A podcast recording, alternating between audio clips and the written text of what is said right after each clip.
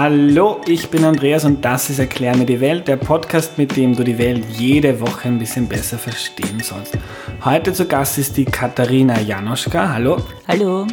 Äh, mit der reden wir über Roma und Sinti. Wenn ihr davon jetzt überhaupt keine Ahnung habt, dann keine Angst. Wir fangen wirklich bei Null an. Wenn überhaupt, dann kennen die meisten Leute bei uns Roma davon, dass sie Zeitungen in Parks oder bei U-Bahn-Stationen verkaufen wollen. Heute wollen wir mit der Hilfe von Katharina ein bisschen mehr herausfinden. Danke, dass du da bist, Katharina. Danke für die Einladung. Kannst du dich kurz vorstellen, bitte? Ja, also mein Name ist Katharina Januschka. Bin seit kurzem 30 Jahre, bin im Burgenland geboren und aufgewachsen, habe vergleichende Literaturwissenschaft und Philosophie studiert, ähm, habe einen kleinen Buchverlag gegründet und arbeite mittlerweile beim ORF in der Minderheitenabteilung und moderiere dort die Sendung Servus Sia Stravo del Duha und bin auch teilweise für die Beiträge in der Sendung verantwortlich. Wann kann man sich deine Sendung anschauen? Die ist sechsmal im Jahr, das nächste Mal am Sonntag, 8. April und dann wieder am 10. Juni. Cool. Äh, Katharina, äh, du bist nicht zufällig da, du kennst dich mit dem Thema Roma und Sinti gut aus, äh, arbeitest auch dazu und hast Bücher dazu geschrieben. Äh, du bist aber auch selbst eine Romni, so nennt man das, wenn man Teil der Volksgruppe der Roma ist. Kannst du uns mal erklären, was das für dich heißt, dass du eine Romni bist? Mm, das ist eine interessante Frage. Es heißt zum einen, dass man Teil einer Minderheit ist natürlich, sprich, dass man ähm, vielleicht in gewissen Bereichen sogar ein bisschen anders behandelt wird, im Sinne von, wenn ich jetzt irgendwo sage, dass ich diese Abstammung habe, dass dann Menschen, natürlich Gott sei Dank muss man auch sagen, mit einem äh, gewissen Interesse darauf reagieren und mir dann Fragen dazu stellen, die auch mal ein bisschen ins Klischeehafte abdriften können, was aber auch irgendwo nachvollziehbar ist, wenn man nichts über die Thematik weiß. Auf der anderen Seite bin ich eigentlich kein Mensch, der in Schachteln oder Boxen denkt oder in, in solchen Kategorien denkt wie, äh, okay, das ist ein Rom oder eine Romni und das ist ein Österreicher, das ist jetzt ein Burgenländer und das ist ein Wiener.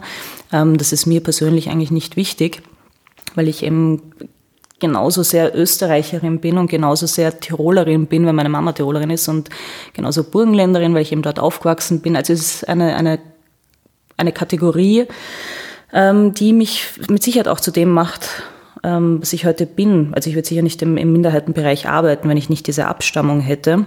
Aber grundsätzlich versuche ich eben Kategorien auszuklammern in meinem Denken.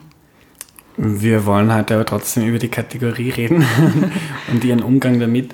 Äh, kannst du mal grundsätzlich erklären, wer sind die Roma und sind die, was sind das für Wörter und worüber reden wir da?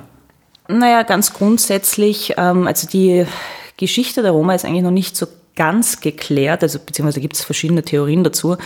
Ähm, man geht davon aus, dass Roma ursprünglich aus Indien kommen. Also man findet da Bezüge in der Sprache. Ähm, das Romanes ist sehr ähnlich mit dem Sanskrit. Ähm, Romanes ist die Sprache. Romanes mhm. ist die mhm. Sprache der Roma, genau.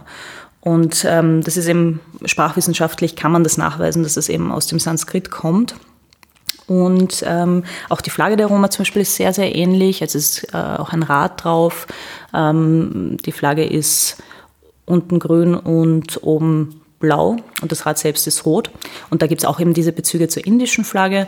Und man geht davon aus, dass ähm, die Roma circa 14. bis 15. Jahrhundert nach Europa gekommen sind, über Byzanz. Das war so die erste ähm, Einwanderungswelle, kann man sagen. Wo ist Byzanz? Ähm, Byzanz war. okay, ist heute Türkei, mhm. die Sie heutige Türkei. Europa. Also ja. ja. Ähm, aber es haben noch andere Länder dazugehört, ich bin geografisch furchtbar schlecht. Und ähm, ja, also das war auf jeden Fall im 14. Ich glaube 1492 war im deutschsprachigen Raum die erste Erwähnung in wissenschaftlichen Texten. Und die zweite Welle war dann über Ägypten. Deshalb nennt man ähm, Roma im englischsprachigen Raum auch Gypsy, also ist der Bezug zu Egypt, weil man eigentlich geglaubt hat, dass es Ägypter sind. Und ähm, ja, seit ihrem Auftreten in Europa hat es eigentlich immer wieder Probleme gegeben, leider. Man findet das sehr viel in der Literatur, ähm, dass sie einfach von Anfang an ausgegrenzt wurden und diskriminiert wurden. Ähm, wenn wir jetzt nochmal einen, Zeitsprung machen, 1972 war dann der erste internationale Roma-Kongress, um eine Frage zu beantworten, was Roma und Sinti eigentlich sind. Und da wurde dann festgelegt, dass die Bezeichnung nicht mehr Zigeuner sein sollte, ähm, weil das eben sehr, sehr negativ belastet ist, dieses Wort, vor allem durch den Nationalsozialismus. Und da hat man sich darauf geeinigt, dass äh, Roma das Wort oder die Bezeichnung für das Volk sein sollte. Und äh, es gibt da auch wieder eigene Theorien bezüglich Roma und Sinti. Ähm, man hat immer gesagt, Roma sind äh, jene, die in, in, in Osten Europas gelebt haben, beziehungsweise auch teilweise in Österreich. Und Sinti sind die aus dem deutschsprachigen Raum, sprich Deutschland, Schweiz. Und deshalb spricht man heute von Roma und Sinti, weil eben die Sinti wollten, dass sie da auch eine eigene Bezeichnung haben und dass Roma nicht der Überbegriff für alle sein sollte. Und was haben die gemeinsam? Die sprechen beide Romanes oder? Genau, sprechen beide Romanes, wobei ähm, es gibt da auch keine einheitliche Sprachform, sagen wir es mal so, ähm, weil Roma bzw. Romanes ähm, immer vom jeweiligen Land auch geprägt ist wo, wo die Menschen halt leben. Also das Romanes in Ungarn ist zum Beispiel ein anderes als in der Slowakei oder das österreichische Romanes. Es hat da vor ein paar Jahren ähm, mal ein Projekt gegeben, wo man versucht hat, ein Wörterbuch rauszubringen, was dann einfach gescheitert ist, weil gewisse Begriffe einfach in jedem Land anders sind. Also das ungarische Romanes ist halt sehr stark geprägt vom Ungarischen. Das heißt, da gibt es halt viele Wörter, die einfach aus dem Ungarischen übernommen wurden. Und äh, das macht es halt ein bisschen schwierig, da einfach eine Vereinheitlichung zu finden. Und das Romanes der Sinti ist halt auch wieder anders, weil das halt wieder vom jeweiligen Land geprägt ist, wo halt äh, die Personen leben. Was ich jetzt interessant finde, du hast vorher erwähnt, äh, die, die Roma haben eine eigene Flagge. Mhm. Äh, Flagge ohne Land. Also die Türken haben die Türkei, die Roma haben eigentlich kein Land, haben aber eine Flagge. Ja, wie das genau entstanden ist, äh, kann ich jetzt ehrlich gesagt nicht beantworten. Ich weiß auch gar nicht, ob es da irgendwie ähm, was dazu gibt, eine, eine, geschichtliche Aufarbeitung, warum und wie die Flagge eigentlich genau entstanden ist. Ähm, was ich auf jeden Fall über die Flagge sagen kann, ist, dass die Speichen des Rades, was auf der Flagge abgebildet ist, dass das für die einzelnen Stämme steht der Roma, die es früher gegeben hat, die es auch teilweise heute noch gibt, wobei dieses, ich glaube, dass es auch ein bisschen an Bedeutung verloren hat, einfach in den letzten Jahrhunderten diese einzelnen Stämme. Also man spricht schon teilweise eben von Sinti, von Roma, von den Lovarern, von den Kalderasch, aber ähm, ich glaube, das hat ein bisschen an Bedeutung verloren, zumindest aus meiner Perspektive. Und ähm, das Grün steht auf jeden Fall für die Erde und ähm, das Blau für den Himmel. Und ich glaube, dass das vielleicht so eine Art äh, Erkennungszeichen war, weil Roma einfach jahrhundertelang fahrend waren, weil sie einfach nicht deshalb, weil, weil sie so freiheitsliebend sind, was ihnen immer wieder gerne angedichtet wird, sondern einfach aus dem Grund, weil sie nicht die Chance hatten, sich sesshaft zu machen, weil sie einfach immer wieder vertrieben wurden. Es waren einfach Fremde, die in ein Land kommen. Und ähm, man weiß ja, wie die Gesellschaft auf Fremde reagiert, auch teilweise heute noch. Und dadurch wurden sie dann eben vertrieben. Und ich könnte mir vorstellen, dass dieses, ähm, dass die Flagge da vielleicht eine Art von, von ähm, Gemeinschaftssinn hervorgerufen hat innerhalb der Roma. Stimmt es, dass die Roma äh, lange keinen Grund und Boden besitzen haben dürfen? Das habe ich mal irgendwo gehört. Das stimmt, ja. Ähm, das hat damit zu tun, weil einfach ähm, Roma lange Zeit ähm, einfach keine Menschenrechte hatten. Lange nachdem die Menschenrechte eigentlich schon festgelegt waren, hatten sie die immer noch nicht. Und ähm, das hat auch mit dem zu tun, wie gesagt, seit ihrem Auftreten in Europa wurden sie eigentlich immer wieder vertrieben. Es hat, in vielen Ländern waren sie auch lange Zeit versklavt und wurden sogar für vogelfrei erklärt. Das heißt, man durfte Jagd auf Roma machen. Und da gibt es sogar noch irrsinnig viele Listen, wo dann draufsteht, okay, für einen Hasen bekommt man so und so viel und für ein Reh so und so viel und für einen Rom bekommt man so und so viel. Es gab auch in Deutschland lange Zeit ein Gesetz, wo alle ähm, männlichen Roma über 18 gehängt werden durften, ohne dass es irgendeine Strafverfolgung gab. Ähm, das hat sich eigentlich alles bis zum Nationalsozialismus zugespitzt, wo dann die Ermordung der, der Roma und die Verfolgung der Roma mehr oder weniger industrialisiert wurde. Ähm, das hat es aber Jahrhunderte vorher genauso gegeben, nur eben in einer anderen Form. Weißt du, woher das kommt? Bei den Juden erklärt man es ja auch damit, dass die aus historischen Gründen im Finanzwesen gearbeitet haben viel Geld, Geld verdient haben und da sind die Leute neidisch geworden und haben sich dann irgendwie eine Geschichte rundherum gedichtet und ein Stereotyp ist entstanden. Warum haben die Roma von Anfang an Probleme gehabt, in Europa Fuß zu fassen? Also ich glaube schon, dass es damit zusammenhängt, ähm, zum einen einfach, weil sie Fremde waren, weil keiner sie genau zuordnen hat können, was und wer sie eigentlich sind. Es waren auch sehr viele Kaufleute dabei unter den Roma, also die, diese typischen Sachen, die man kennt, die Teppichknüpfer und die Kesselflicker, die halt dann auch versucht haben, ihre Waren zu verkaufen. Ähm, das andere ist, diese ganzen Vorurteile, die es halt gegenüber Roma einfach von Anfang an gegeben hat, wie eben, und da kommt wieder der Glaube dann ins Spiel oder das Christentum ins Spiel, ähm, dass viele Roma einfach als, als ähm, Anhänger des Teufels bezeichnet wurden, eben weil sie keine Christen waren. Also Heiden waren ja äh, vor allem im Mittelalter nicht sonderlich beliebt und ähm, dann ist ihnen relativ schnell angedichtet worden, dass sie Wahrsager sind, dass sie irgendwelche übersinnlichen Kräfte haben. Das ist auch, diese Vorurteile wurden natürlich durch die Literatur absolut bestätigt. Und ähm, die Literatur hat da meiner Meinung nach, beziehungsweise ähm, meinen Studien nach irgendwo einen, einen, einen irrsinnigen Einfluss gehabt, wie die Leute Roma sehen. Und diese ganzen Vorurteile, eben vor allem das Heidnische, vor allem dass, ähm, dass Roma dieses Übersinnliche angedichtet wurde, das war halt für viele Katholiken einfach ein irrsinniges Problem. Und das hat sie dann sofort zur Außenseiter gemacht. Vor allem dann auch das Fahrende, dass sie eben nirgends sesshaft waren oder sesshaft sein durften. Das hat sie dann natürlich auch von der Gesellschaft äh, abgegrenzt und ausgegrenzt. Und leider viele Menschen fürchten auch heute noch das Fremde und das Unbekannte. Und äh, wie geht es denn Roma heute? Äh, das ist auch eine schwierige Frage, mm, die jetzt nicht mit einem Satz zu beantworten ist, weil es auch immer darauf ankommt, von welchem Land wir jetzt sprechen. Und ähm, zum Beispiel im Osten Europas ähm, haben viele Roma immer noch eine sehr, sehr schwierige Situation. Sie sind immer noch konfrontiert mit Antiziganismus, heißt Rassismus gegen Roma, mit äh, vielen Vorurteilen, Diskriminierung, Ausgrenzung ähm, wo, wo es auch noch teilweise diese Ghettoisierung gibt, also wo man wirklich in Slums leben und einfach keine Chance haben, Teil der Gesellschaft zu sein oder ähm, keine Chance haben, eine Ausbildung zu machen, wo sie auch teilweise gar nicht an öffentliche Schulen gehen dürfen.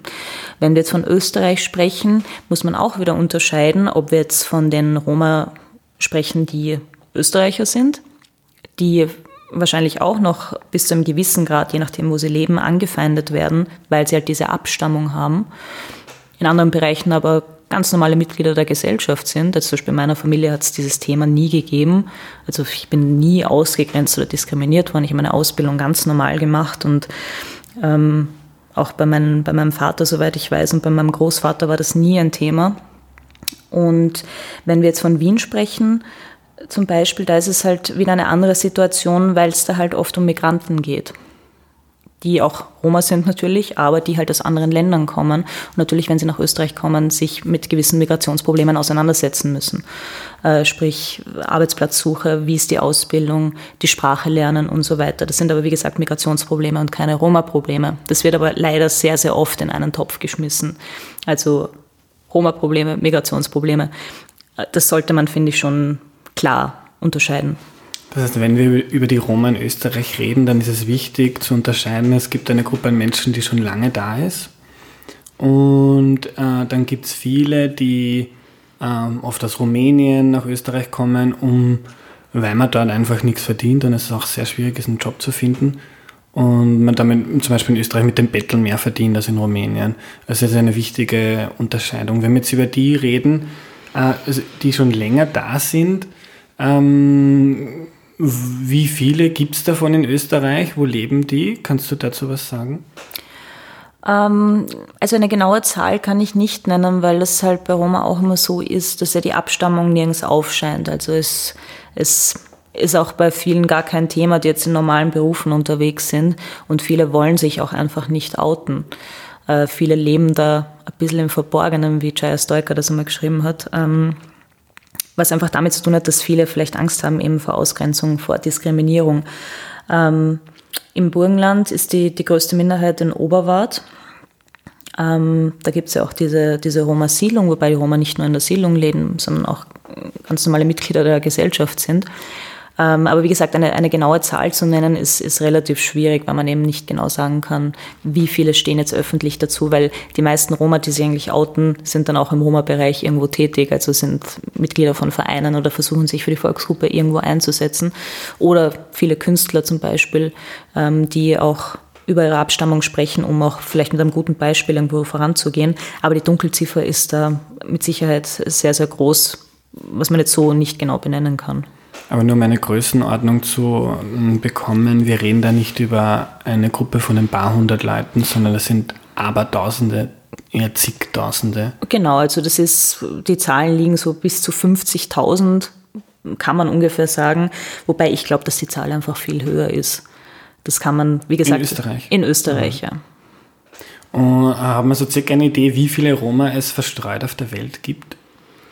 Naja, da reden wir schon von ein paar Millionen. Allein in, Europa geht man davon aus, dass bis zu 12 Millionen Roma und Sinti äh, in Europa leben.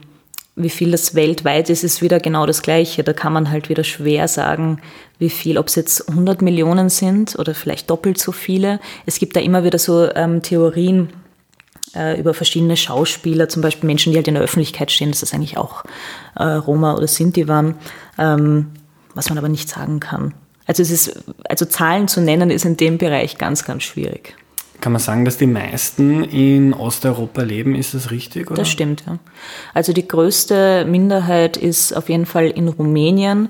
Da geht es circa um zweieinhalb bis drei Millionen Roma, wobei wir da jetzt auch eigentlich fast nur von, von, von jenen Roma leben, die halt auch eher von Armut betroffen sind, die halt in den Ghettos leben, in den Slums leben. Wie viele da integrierte Mitglieder der Gesellschaft sind und ganz normalen Berufen nachgehen, ist auch wieder schwer zu sagen. Und wie ist das in Österreich, wenn wir jetzt über die Roma reden, die schon ein paar Generationen da sind oder vielleicht seit Hunderten von Jahren? Äh, wie lebt äh, die typische Roma-Familie in Österreich? Hm, ich würde mal sagen, also wenn ich jetzt meine Familie als typische Roma-Familie nehme, äh, genauso wie jeder andere auch. Also da gibt es absolut keine Unterschiede. Mir sind äh, immer Fragen gestellt worden, ähm, wo ich das das erste Mal irgendwo in der Gesellschaft ein bisschen aufgebracht habe, das Thema, dass wir diese Abstammung haben. Natürlich sind dann Fragen gekommen wie, äh, kannst du auch Geige spielen oder habt ihr auch Pferde zu Hause oder Kutschen? Und das ist natürlich dieses ähm, Klischee, was man halt aus, aus, aus den Büchern kennt, aus dem Fernsehen kennt, was aber absolut nicht der Wahrheit entspricht. Ich glaube, da kann man auch die Frage stellen, wie lebt die, die typische österreichische Familie? Essen die alle Schnitzel und tragen die den ganzen Tag Dirneln und Lederhosen und können alle jodeln oder was auch immer? Ja. Ähm, ähm, ich glaube, man kann, man kann nicht sagen, dass es ein, ein, ein typisches Roma-Leben gibt. In den vielen oder in den Köpfen vieler Menschen ist es vermutlich ein typisches Roma-Leben, irgendwie lange bunte Kleider tragen und ähm, freiheitsliebend zu sein und Musik spielt eine ganz wichtige Rolle und man reist den ganzen Tag herum, in, äh, heute in Wohnwegen, natürlich nicht mehr in Kutschen. Ähm, das ist aber Blödsinn. Das ist, ähm, also ich würde sagen, die typische Roma-Familie unterscheidet sich nicht von der typischen österreichischen oder was auch immer für eine Nationalität man jetzt da dranhängen mag, Familie. Also weil, wenn, wenn viele Menschen an Roma denken, dann denken sie sofort an Armut. Wenn ich jetzt das Problem Armut in Österreich angehen möchte, dann haben also die Roma, die schon länger da sind, kein überdurchschnittliches Problem. Ähm, Glaube ich jetzt ehrlich gesagt nicht. Also ich kenne viele Roma-Familien aus Oberwart zum Beispiel oder bei uns im Bezirk in, in, in Neusiedl gibt es auch noch ein paar Roma-Familien. Ähm, also ich bin ja aus dem nördlichen Burgenland und Oberwart liegt ja im, im südlichen Burgenland. Ähm, würde ich jetzt nicht sagen, dass der Armut immer noch ein Thema ist. Es gibt halt ähm, genauso Roma, wie es in der österreichischen Gesellschaft halt auch einfach der Fall ist, die halt vielleicht unter, der, ähm, unter einer gewissen Einkommensgrenze sind oder die sich da vielleicht ein bisschen schwerer tun aufgrund ihrer beruflichen Situation, ähm, Geld zu verdienen oder sich gewisse Sachen leisten zu können. Ähm, ich glaube aber auch da, dass man da nicht wirklich unterscheiden kann, dass das jetzt mit der Abstammung zu tun hat ähm, ist auch schwierig, wahrscheinlich bei den Österreichern Gründe dafür zu finden, warum jetzt jemand, jemand unter der Armutsgrenze lebt und, und, und andere halt nicht. Äh, ich glaube, das ist grundsätzlich immer eine Frage der Ausbildung, des Willens, des Ehrgeizes. Und dann gibt es natürlich viele Faktoren, die man nicht beeinflussen kann, irgendwelche Schicksalsschläge, die einen vielleicht dann dazu zwingen. Ähm, mit gewissen Dingen ein bisschen zurückzuschalten oder dann ähm, eben näher an die Armutsgrenze zu rücken. Ähm, aber ich glaube, auch da gibt es keine großen Unterschiede zwischen Roma oder Nicht-Roma. In Osteuropa ist das aber sehr anders, oder? Da gibt es massive Probleme mit Armut. Ja, dort ist es anders. Es hat aber auch mit den politischen Systemen zu tun, die dort herrschen, die halt vorrangig, vor allem in Ungarn, halt eher rechte Systeme sind und ähm, wo die, die ähm, Anerkennung der Roma einfach nie so stattgefunden hat wie in Österreich. In Österreich sind die Roma eine anerkannte Volksgruppe was in Ungarn, Slowakei und in anderen Ländern einfach nicht der Fall ist. Da hat man aber, glaube ich, vor allem in Ungarn jetzt zum Beispiel, ähm, egal mit welcher Abstammung, ein Problem, wenn man nicht Ungar ist. Weil es einfach ein, ein anderes Nationalempfinden ist oder ein anderes Nationaldenken. Und Roma haben da einfach noch nie gute Karten gehabt, um es jetzt sehr salopp zu formulieren. Ähm, und da teilweise leben sie halt wirklich noch in Ghettos, wie ich es schon erwähnt habe, und in Slums. Und da ist es halt wirklich schwierig, dass, dass Roma auch aus diesem Schatten ihrer Abstammung heraustreten können und eine Ausbildung machen können und einen Beruf ergreifen und Geld verdienen können. Das hat halt wirklich mit der Diskriminierung zu tun. In der Slowakei ist es ähnlich. Meine Familie kommt ursprünglich aus der Slowakei in der Nähe von Bratislava. Ähm, da war es wieder ganz anders. Also in meiner Familie waren sehr viele Menschen Musiker und die waren eigentlich immer anerkannte Mitglieder der Gesellschaft. Also da hat es zum Beispiel diese Probleme nie gegeben. Da hat man, war nie Ausgrenzung oder Armut oder was auch immer ein Thema.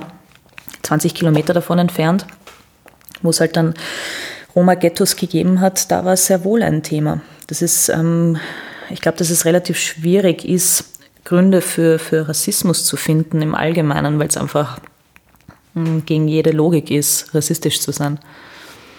Das heißt, wenn ich jetzt bei meinem Klischee vom Beginn bleibe, der Romney, der mir im Stadtpark eine Zeitung verkaufen möchte, der ist mit ziemlich großer Wahrscheinlichkeit aus einem dieser Slums in Osteuropa und versucht sich was dazu zu verdienen. Ich nehme es an. Also ich muss ehrlich sagen, ich habe äh, nicht mit, mit, mit jedem gesprochen, der äh, Zeitungen im Stadtpark verkauft und nachgefragt, ähm, äh, woher er oder sie kommt. Aber ähm, natürlich gibt es diese Armutsmigration in Österreich, in Deutschland oder in, in vermutlich sehr vielen reicheren Ländern in Europa.